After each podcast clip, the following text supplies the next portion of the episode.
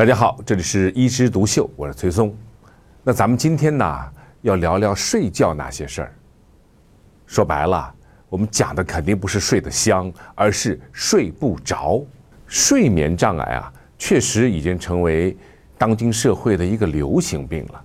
而且啊，这个发病啊，呈明显的地域相关。哪些地方会容易睡不着呢？北上广深吗？而且啊，失眠有各种的表现形式。有些人呐叫煎鱼式睡眠。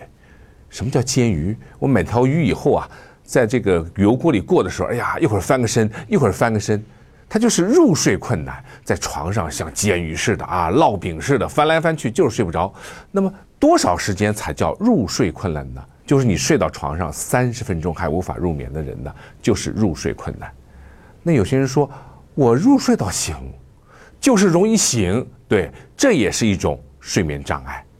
也就是说，一个晚上，如果你醒过两次以上，每次醒完以后呢，不容易睡着，或者呢，干脆早上两三点钟就醒了以后，瞪着眼睛，这种呢，也是睡眠障碍的形式。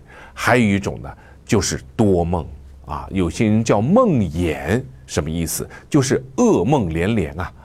有人说，我判断今天晚上有没有睡过觉，就是有没有做过梦。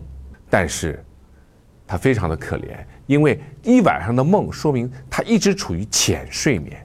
这么说下来，很多人说，哇，那好像是每个人都有这个经历哎，大家都是失眠的患者吗？不是，应该这么说，失眠这件事儿作为一个症状来说，其实我们每个人都经历过。最普通的例子，我们到。国外去旅游回来啊，很有可能倒时差的时候你就睡不着吗？那时候是不是失眠症呢？是不是睡眠障碍呢？不是，我们呢还有一个时间标准，就是刚才说的，要么入睡困难，要么是入睡的以后的维持困难，早醒，要么就多梦。这件事儿每周发生三次以上，并且持续了一个月以上，那么你就是一个失眠症，或者是我们叫睡眠障碍的病人。说到这儿啊，很多人都在问。哎，你赶紧说怎么办吧！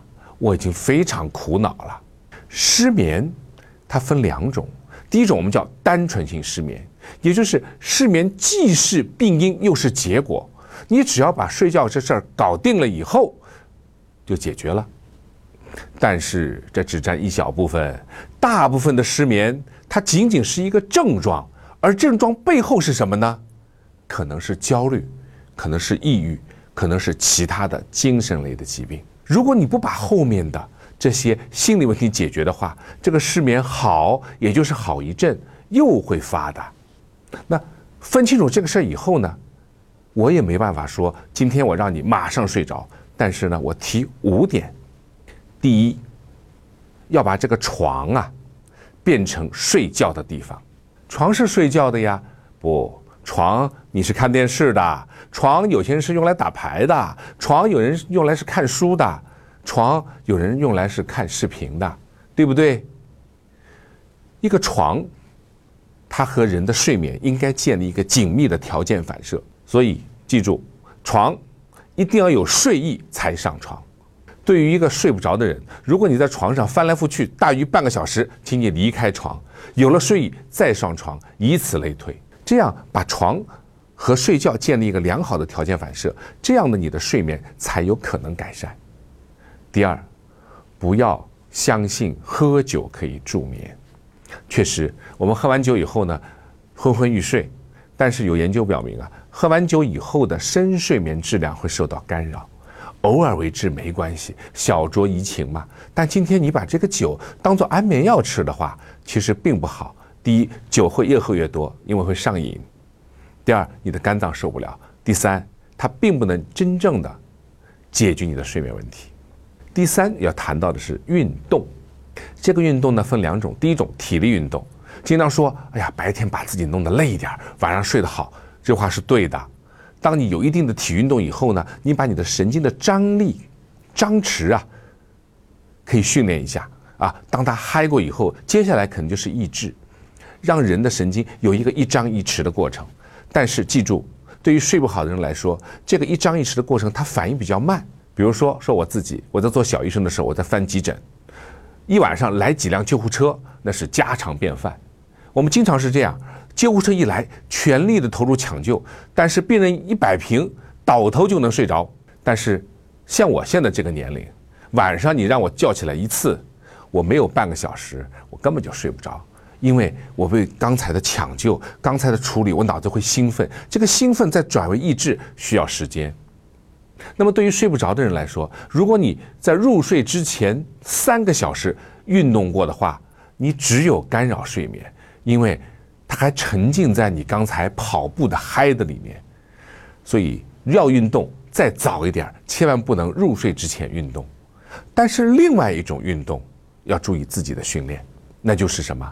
那就是静功、冥想啊、数息呀、啊打坐啊，其实都有好处。但这个好处在哪儿？好处在日常的训练，也就是我们在平时啊，每天坚持练一下啊。比如说，我们说数呼吸。啊，一呼一吸，一呼一吸，它是干嘛呢？它是让人的精神集中起来。呼吸是一个念头，而代替了你脑子里的天马行空。以一念代万念。那有人说，我也是啊，我属羊啊，晚上数羊数到一万只，我还睡不着。谁让你晚上数羊了？数羊数羊数到九百九十九只，突然间想，哎。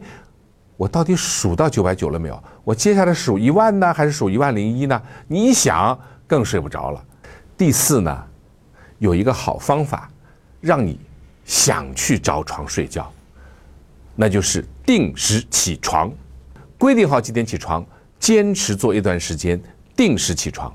比如我们定六点，不管你昨天晚上睡好没睡好，六点起床。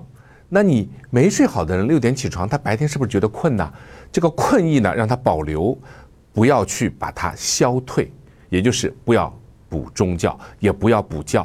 到了晚上呢，该睡觉的睡觉，如果能睡着最好，睡不着，明天早上仍旧是六点起床，你是不是更觉得累啊？好，那我们继续第三天，这个时候到了晚上，很有可能我就去找床了，它可以激发内在想睡觉的动力。所以定点起床，逼自己一下，很有可能能达到一个良好的效果。接下来呢，要讲到环境了。但一点安全，第二点安静，第三个不要有光线。为什么？因为光线会让我们的人体减少分泌褪黑素。什么叫褪黑素啊？褪黑素呢，就是我们人体的大脑里松果体分泌的一种激素，它本身呢是可以助眠的，而且呢它有两个分泌高峰。第一个呢，十点半左右，啊，所以呢，我们经常说，哎，你去睡个美容觉吧，啥意思？就是趁着褪黑素分泌高峰的时候啊，我们入睡，这样的话呢，又能够睡着，又能够发挥褪黑素退掉黑色素的作用，美白，所以叫美容觉。如果你十点半十点钟不能上床睡觉，记住千万不要超过两点，因为这时候有第二个分泌高峰。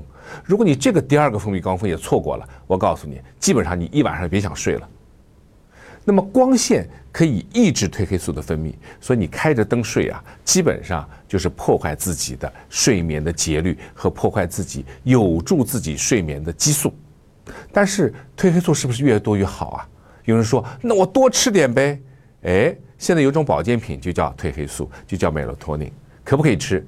对于缺少褪黑素的人，小剂量补充，短期补充是有好处的，但是大剂量，它的副作用也是有的。最后呢，要讲讲安眠药，说两句话。